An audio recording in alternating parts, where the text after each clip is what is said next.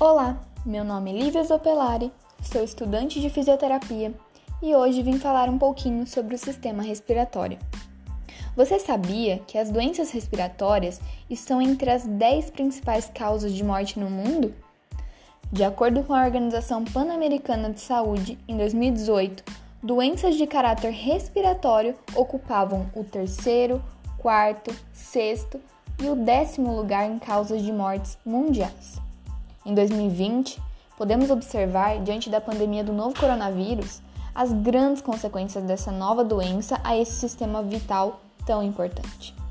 O que nos mostra mais ainda a relevância dos estudos sobre ele, pelos diferentes cursos da saúde, para que possamos compreender o seu funcionamento e atuar de forma correta nesta área.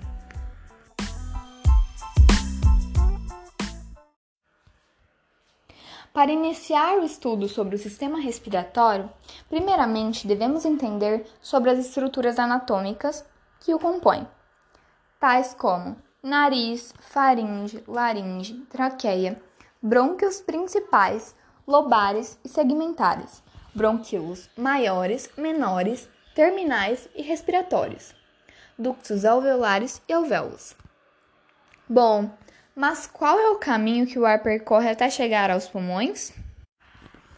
O ar entra pelo nariz, é filtrado por pelos e muco, evitando assim que agentes agressores cheguem aos alvéolos e causem patologias. É aquecido para chegar aos pulmões na temperatura correta e também umidificado para não causar lesões no epitélio pulmonar.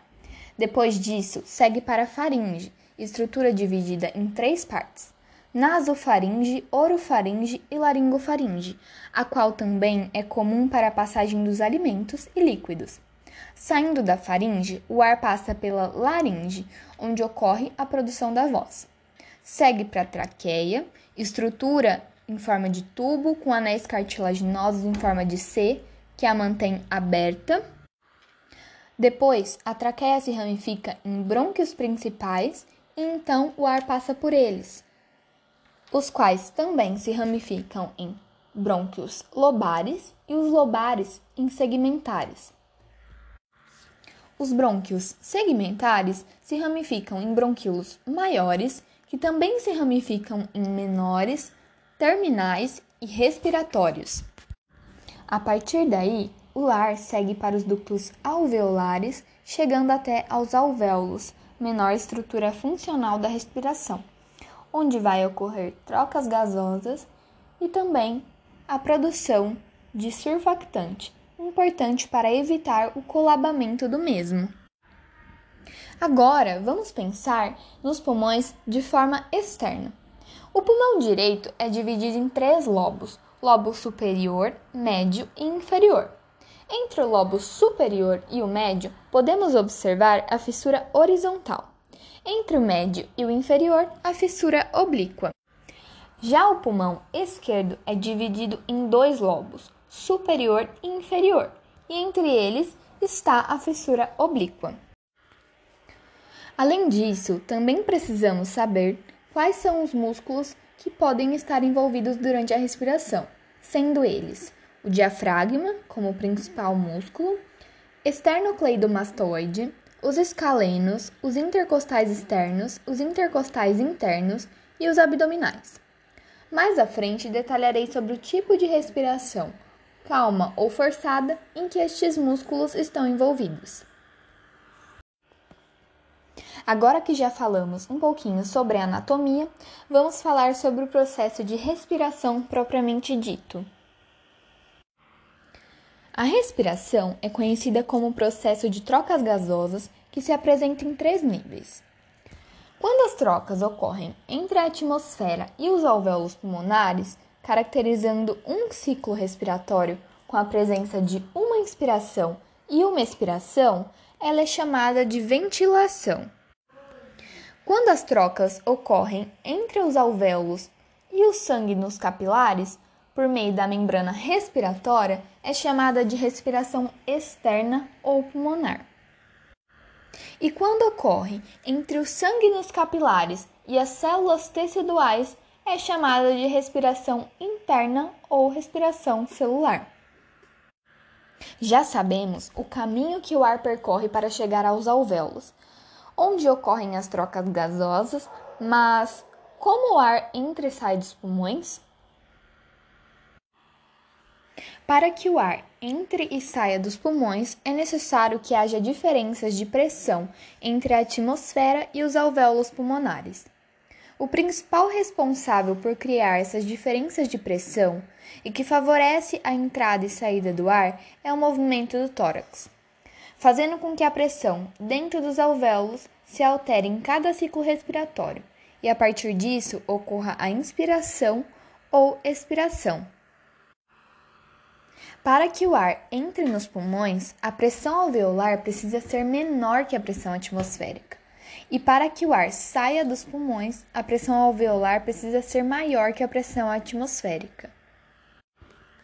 Sabendo que o movimento do tórax provoca diferenças de pressão e levando em consideração a lei de Boyle-Mariotte, que diz que a pressão é inversamente proporcional ao volume, ao se movimentar, a caixa torácica altera além de si mesma o volume dentro dos pulmões, já que traciona com ela as pleuras visceral e parietal, o que consequentemente também altera a pressão dentro dos pulmões. Portanto, se o volume pulmonar aumenta, a pressão alveolar se torna menor que a pressão atmosférica e com isso ocorre a entrada de ar. Agora, se o volume pulmonar diminui, a pressão alveolar aumenta e se torna maior que a pressão atmosférica, favorecendo a saída do ar. Como entrada de ar, entendemos inspiração e como saída, expiração. Agora falaremos um pouquinho sobre o ciclo respiratório, que é composto por uma inspiração e uma expiração e que depende de músculos importantes envolvidos neste processo. Ao fim da expiração, a pressão alveolar se iguala à pressão atmosférica e não há movimento de ar. Durante a inspiração, o volume pulmonar aumenta devido à contração muscular do diafragma, o que diminui a pressão alveolar, fazendo com que o ar se desloque para os pulmões. No fim da inspiração, ocorre o término da contração diafragmática. As pressões se igualam e não há movimento de ar. Durante a expiração, ocorre o relaxamento diafragmático e o recolhimento pulmonar, de forma passiva, sem gasto de ATP, o que diminui o volume pulmonar e aumenta a pressão dentro dos alvéolos, fazendo com que o ar saia. Como podemos ver, uma respiração normal e calma tem ação do diafragma em ambas as fases, tanto inspiratória quanto expiratória. Mas em uma respiração forçada, após a realização de um exercício físico, por exemplo, outros músculos são acionados durante o ciclo respiratório, tais como, na inspiração, além do diafragma, os intercostais externos, o esternocleidomastoide, serrátil, o eretor da coluna e os escalenos, e na expiração, os intercostais internos e os abdominais. Outro conceito importante a ser falado é sobre os volumes respiratórios durante o ciclo respiratório. O ar pode ser classificado em quatro volumes pulmonares: volume corrente, que é o ar movido durante uma inspiração e uma expiração, ou seja, durante um ciclo respiratório. Volume de reserva inspiratório é o volume inspirado acima do volume corrente.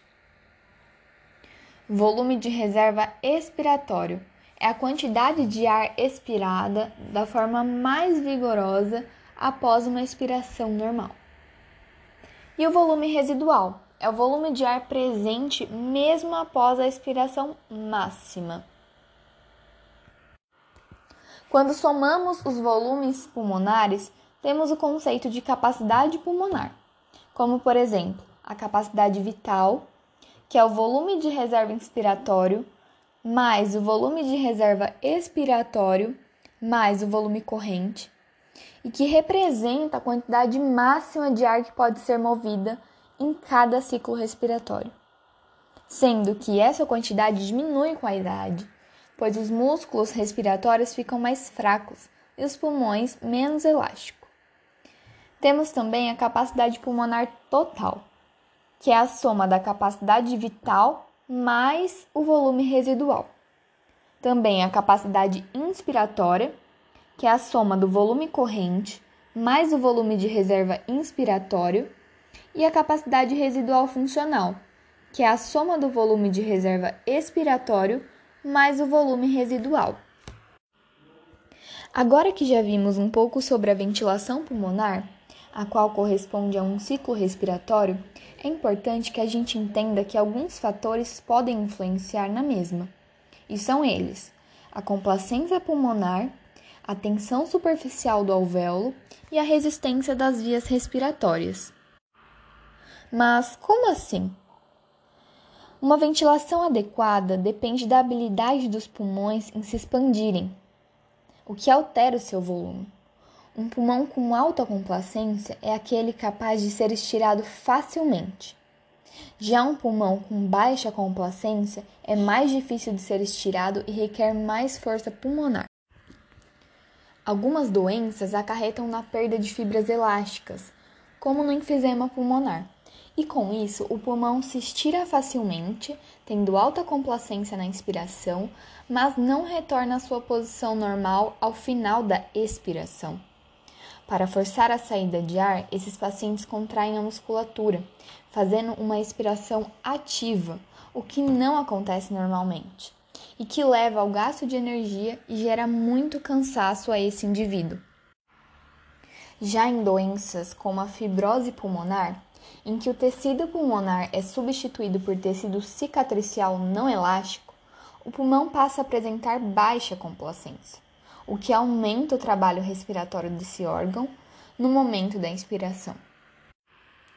Além da complacência, a tensão superficial do líquido nos alvéolos também pode influenciar a ventilação pulmonar, já que esta é responsável pela retração elástica dos pulmões o que diminui o tamanho dos alvéolos na expiração e pode fazer com que eles colabem ao final da expiração.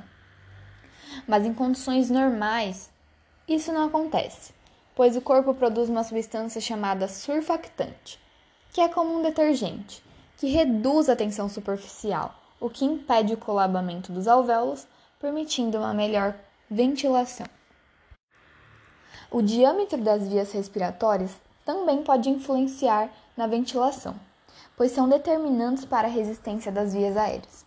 Por exemplo, o acúmulo de muco devido a alguma infecção ou alergia pode aumentar mais a resistência das vias aéreas e gerar grande desconforto. O diâmetro também pode ser influenciado pela contração, vasoconstrição do músculo liso presente em partes das vias aéreas, o que também pode levar a um desconforto respiratório quando isso acontece. A circulação pulmonar é outro tópico muito importante da fisiologia respiratória. Como vimos, a circulação sistêmica é chamada de grande circulação. Já a circulação pulmonar é chamada de pequena circulação, onde ocorrem as trocas gasosas. Na circulação pulmonar, a pressão é menor que a pressão sistêmica. Porém, como ela é igual ao débito cardíaco, é considerado um sistema de baixa pressão mas que possuem um fluxo elevado. O que precisamos ter em mente é que, quando o alvéolo está mais vazio, com menos ar, o capilar fica mais distendido, então o fluxo flui melhor naquela região. Já quando ele está cheio de ar, acaba comprimindo o capilar e dificultando a passagem do sangue. De acordo com West, a circulação pulmonar pode ser dividida em três zonas, que possuem influência das pressões que interferem no fluxo pulmonar. Então, as zonas de West são zonas de interação entre três pressões: a pressão alveolar, a pressão da arteríola e a pressão da vênula. A forma que essas pressões vão interagir é o que vai determinar qual é a zona de West observada. Na zona 1, no ápice dos pulmões, a pressão alveolar é maior que a pressão nas arteríolas e a pressão das arteríolas é maior que a pressão nas vênulas. Isso faz com que o alvéolo comprima a arteríola e que nessa região haja uma circulação pequena, com uma perfusão diminuída. Na zona 2, a pressão na arteríola é maior que a pressão alveolar e a pressão alveolar é maior que a pressão nas vênulas. E se a pressão da arteríola é maior que a pressão do alvéolo e da vênula, não haverá o alvéolo comprimindo essa arteríola, o que possibilita um pouco mais de circulação do que na zona 1. Já na zona 3, que é na base dos pulmões, a pressão nas arteríolas é maior que a pressão venosa nas vênulas, que é maior que a pressão nos alvéolos, o que significa que o alvéolo não comprime nem as arteríolas nem as vênulas. Então essa circulação fica em condições ótimas, uma circulação onde tem maior perfusão. Portanto, podemos observar que o fluxo sanguíneo é maior nas bases pulmonares do que nos seus ápices. Já entendemos um pouquinho sobre o ciclo respiratório e sobre a circulação pulmonar, mas ainda podemos nos perguntar: por que respiramos? A respiração é um mecanismo vital muito importante para a troca de gases com o ambiente. Nosso corpo necessita receber oxigênio para manter o funcionamento das células e dos tecidos de forma adequada. E também necessita eliminar o CO2, que é um produto do metabolismo celular que não pode se acumular, pois ele altera o pH basal e prejudica as reações corporais. As trocas gasosas são influenciadas pela oferta de oxigênio que chega nos alvéolos, pela difusão dos gases entre os alvéolos e o sangue e pela perfusão pulmonar. Algumas doenças podem prejudicar essas trocas, pois elas alteram a quantidade de alvéolos disponíveis, ou seja, a área de superfície que realiza trocas gasosas. Podem também tornar a difusão mais lenta devido a alterações nas paredes dos alvéolos, ou então gerar acúmulo de líquido no espaço intersticial, aumentando a distância da difusão, o que prejudica. Bom, mas assim que o O2 é difundido pelo capilar, durante as trocas gasosas, ele é transportado até os tecidos. Majoritariamente, ou seja, principalmente pela hemoglobina, que está presente nas hemácias. Mas não só por ela, ele também pode ser transportado dissolvido no plasma sanguíneo. A hemoglobina possui quatro agrupamentos M, com a presença de um átomo de ferro em cada agrupamento. Esses grupamentos se atraem e se ligam à molécula de oxigênio, formando a oxihemoglobina. A formação da oxihemoglobina acontece à medida que a pressão de O2 aumenta dentro dos pulmões. Agora, quando o sangue arterial chega nos tecidos, a pressão de oxigênio ali é muito menor do que aquela pressão que estava nos pulmões, o que faz com que a hemoglobina entregue o oxigênio para as células, e também, neste caso, outros fatores também podem influenciar essa entrega de oxigênio da hemoglobina para os tecidos. O que fica claro que essa diferença de pressão de oxigênio influencia na afinidade da hemoglobina pelo oxigênio. Mas não só isso. Bom, se todos os sítios de ligação da hemoglobina estiverem ocupados pelo oxigênio, quer dizer que o sangue arterial estará 100% saturado. Essa relação entre a pressão de O2 e a quantidade de oxigênio ligada à hemoglobina, em porcentagem, possibilitou a determinação das curvas de saturação da oxihemoglobina. Como já dito, alguns fatores afetam a ligação do oxigênio na hemoglobina e deslocam a curva da oxihemoglobina. A curva da oxihemoglobina tem seu eixo X como pressão parcial de oxigênio e em seu eixo Y, a saturação da hemoglobina. Agora vamos pensar em duas situações: no deslocamento da curva para a direita e no deslocamento da curva para a esquerda. Quando o pH diminui, quando a temperatura corporal aumenta, quando aumenta a pressão do CO2 e quando há o aumento do composto metabólico 2,3 de fosfoglicerato, esses fatores colaboram para a diminuição da afinidade da hemoglobina pelo oxigênio deslocando a curva para a direita, o que favorece a liberação do oxigênio no sangue para os tecidos. Para exemplificar melhor, vamos lá.